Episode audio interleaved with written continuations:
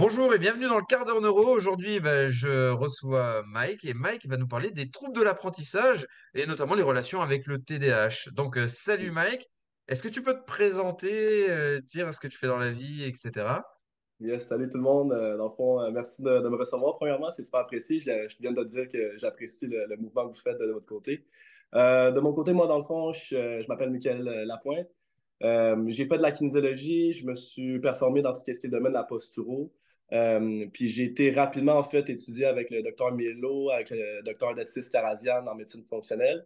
Euh, puis comme je disais, dans le fond, euh, moi, j'ai plus été de base pour me guérir parce que j'étais un enfant hyper malade entre je dirais 12 puis 19, 20 ans, j'éprouvais beaucoup de problèmes de santé. Euh, j'ai une maladie auto-immune aussi également. Euh, j'ai des dégénérations au niveau de la moelle épinière. J'ai des gros problèmes digestifs. Puis avec ça, ben, j'avais probablement le plus gros TDA qui existe sur la planète. Donc, euh, ça engendrait beaucoup de curiosité, dans le fond, à essayer de, de me guérir en premier. Puis par la suite, probablement, guérir les gens à travers, à travers tout ça. Puis aider. Mais plus, je suis beaucoup dans l'éducation, en fait. fait que j'ai commencé à éduquer assez jeune. Je suis très verbomoteur aussi. Donc, ça m'a permis de de, de pouvoir trouver ma voie là-dedans, dans le fond. Ok, super. Parce qu'à la base, tu me disais, bah, tu es alors, kinésio, donc c'est coach sportif pour les Français. Et, Ouais, exact. euh, mais du coup, tu n'as jamais vraiment fait de, de coaching sportif, quoi. Non, c'est juste parce que ça m'ouvrait une porte, dans le fond, à travers ça. Par la suite, je suis allé chercher ma kinésithérapie. Et J'aime beaucoup le toucher. Je, suis je suis super kinesthésique, dans le fond. Euh, c'est juste que j'aimais le domaine des- du sport, euh, mais j'aimais beaucoup aussi la thérapie manuelle. Donc, tout ce qui est Anatomy Trains aussi avec Tom euh, Myers. Euh, c'est quelque chose qui, qui m'intéressait également. Mais par la suite, toutes les chaînes myofaciales, je trouvais que ça se combinait super bien aussi avec la posturo. Puis par la suite, ben, la neurofonctionnelle. Donc, à ce moment-là, c'est juste la combinaison de, de tout ça. Puis par la suite, ben, j'ai trouvé Nick qui faisait les relations avec l'émotion, euh, puis tout ça. Mais ça, c'est arrivé plus tard. Je dirais, la, cu- tu sais, comme je l'étudiais, mais la curiosité, puis vraiment essayer de comprendre le contexte euh, de l'émotionnel, on dirait que ça vient un petit peu plus tard quand on, on prend la maturité dans, dans ce qui est, ce qui est le domaine de, bon, du traitement. Ouais, j'aime bien. Euh, on a, comme on disait tout à l'heure, un petit peu en aparté, on a une façon de réfléchir du coup qui est assez euh, similaire. J'aime beaucoup, euh, j'aime beaucoup les échanges qu'on avait eus juste avant. Du coup, bah, qu'est-ce que ça a changé en fin de compte dans ta façon de prendre en charge des patients, le fait de te former à la neurofonctionnelle et notamment bah, tout ce qui est troubles neurodéveloppementaux? Mhm. Euh, ben, dans le fond, à l'origine, j'avais des adultes un peu plus. J'avais un monsieur, madame, tout le monde. Euh, j'avais pas tellement d'enfants. Puis, euh, dans le fond, c'est ça. J'avais plus ou moins d'intérêt avec les personnes qui recherchaient des, des solutions rapides. On dirait que l'ancienne génération, comme je disais, c'est des personnes qui, qui recherchent souvent des, des solutions rapides. Puis, plus qu'on étudie en neurofonctionnel, plus qu'on comprend, dans le fond, que ça part tellement de loin, jusqu'à la vie intra-utérine puis l'épigénétique. Euh, mais selon moi, il n'y a rien de plus important que le profil de ton cerveau. Puis je peux pas changer le profil de ton cerveau en une ou deux séances. Fait que c'est beaucoup à travers l'éducation. Donc, j'ai changé ça euh, plus vers les enfants, les athlètes qui performent euh, soit au niveau ou juste dans un sport, puis ils veulent se donner à 100%.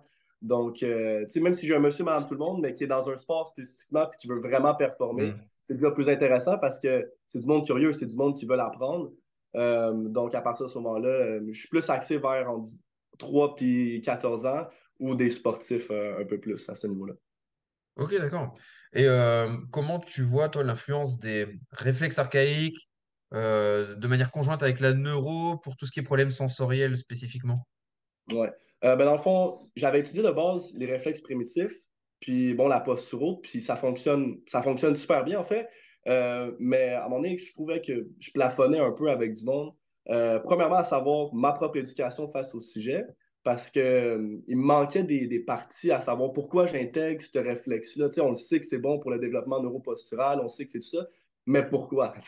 Pourquoi le monde a un TDAH? Pourquoi le monde se retrouve avec euh, un, un TSA?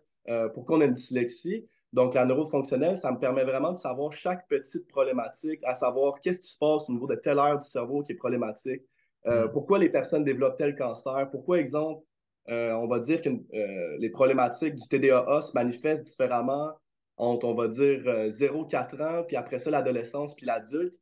Les problèmes, ils changent. Ils sont toujours les mêmes, mais ils changent. Puis, c'était vraiment ma curiosité à, à savoir, exemple, les réflexes primitifs, qu'est-ce qui engendrait au fur et à mesure. Puis les réflexes primitifs se développent beaucoup plus facilement quand on sait exactement quelle partie du cerveau je dois activer chez la personne, parce que chaque personne va avoir un réflexe primitif différent, dépendamment de son épigénétique son profil hémisphérique. Donc, euh, je peux pas juste donner un moro à quelqu'un puis, euh, puis expect va, que ça va fonctionner parce que c'est définitivement pas le cas, en fait. C'est vraiment la réalité, là. Euh, tu sais, souvent, on dit, ah, ben, il faut qu'il continue, il faut qu'il continue à faire le réflexe, mais c'est pas de même que ça fonctionne. Puis tout le monde qui travaille énormément en réflexe primitif savent à quel point c'est difficile d'intégrer un réflexe. Puis chez d'autres personnes, c'est super facile. Donc, euh, la neurofonctionnelle m'a permis de savoir pourquoi c'est plus difficile chez certaines personnes. Ah, j'adore. Tu vois, bah, nous, euh, dans notre façon de traiter justement ces réflexes émotionnels autour, euh, réflexes archaïques émotionnels, hein, que ce soit le RPP, RPT, Moro, Ouais. euh, autour de, de la neuro, euh, des réflexes archaïques, on appelle euh, ça la méthode bazooka, où en fin de compte, tu es obligé de. Tu peux pas dire juste, tiens, je vais faire le Moro et je pense que ça va se résoudre. C'est beaucoup d'autres choses qui viennent en, en commun. Il faut voir où c'est rattaché dans euh, le tronc cérébral, etc. Et puis, Mhm. voilà, venir travailler là-dessus parce que c'est super important. donc voilà, de prendre tout ça en charge. Et ça, justement, ben, euh, c'est ce que toi tu fais via ben, la formation que tu proposes avec Noera, c'est ça? Oui, exactement. Donc, euh, mettons, chaque réflexe primitif travaille avec un système sensoriel différent. Donc, exemple, si j'ai tel réflexe, on va dire le moro par exemple, ben, je sais que le système oculomoteur il est plus impliqué au niveau, exemple, d'une poursuite ou de- des mouvements spécifiques au niveau de certains cadrans que, exemple, le RTAC. Donc, euh, tu sais, exemple, euh, si j'intègre le moro, ben, puis que je sais qu'il y a un moro euh, d'actif, ben, je, vais je viens tester automatiquement un système sensoriel relié au réflexe de Moro parce que ben, dans le tronc cérébral, dans le mésencéphale, après ça, dans le pont et quoi que ce soit, chaque réflexe se développe et chaque nerf crânien se, se- stimule également. Donc, c'est pas un guess dans le fond, là, je vais le tester, puis c'est comme ça que je suis capable de savoir, bon, exemple, je vais travailler plus le système olfactif avec le Moro, le système plus au niveau oculaire, puis après ça, ben, je vais juste je vais juste descendre dans mes tests. Là. Euh, puis je, je regarde encore une fois chaque réflexe. Mettons, le RTAC fonctionne plus euh, avec le système vestibulaire. Donc, euh, c'est là que c'est intéressant de combiner, dans le fond, euh, parce que tu le sais exactement quoi donner à, à, à quel enfant. Euh, versus, Hmm. exemple, euh, bon, il y a un dyslexique, je suppose qu'il y a un RTAC, on va lui donner, on va lui donner un moro, puis on ne sait pas trop quoi faire avec ça. là. Donc, euh, Ouais. Ouais, puis par la suite, il y a également euh, bon, beaucoup la nutrition qui rentre en compte parce que euh, je peux pas juste donner un, pas un plan parce que c'est pas notre travail, mais orienter, exemple, euh, la personne vers quel supplément prendre parce que, le- exemple, quelqu'un qui est dyslexique, euh, plus des, difficultés au niveau de l'hémisphère gauche, va avoir complètement un autre profil au niveau de la nutrition que quelqu'un qui est extrêmement dominant à gauche puis pas vraiment à droite. Donc, je donne pas la même supplémentation pour un autiste que je vais donner pour exemple un, un, un dyslexique. C'est complètement différent. Ok, bon, c'est super. Et donc, euh, bah, tout ça, c'est ce qu'on verra euh, fin mars en, en présentiel. Parce que c'est la première fois que tu viens en France euh, donner la formation euh, en présentiel? non, je suis allé en Nantes, à Nantes avant le COVID. On n'a pas donné ce- celle-là, par exemple. On a, on a donné la- la- le niveau un techniquement, là, qui est plus comme pour les sportifs. Puis on faisait Ok. une introduction aux hémisphères. Euh, maintenant, j'étais allé à Nantes, j'étais allé à Barcelone aussi, donner le cours avec Nick. Puis par la suite, ben, le COVID est arrivé, donc euh, avec la vaccination, Donc, c'est quand même assez rare que bah, on te voit en France et en plus se donner cette formation. Donc, euh, faut en profiter pour venir euh, fin mars, Ouais, pas loin de Strasbourg, quoi. c'est ça, exactement. Ben, écoute, moi, ça me fait un gros plaisir là, parce que les, moi, Ok, j'ai les. Français, j'adore.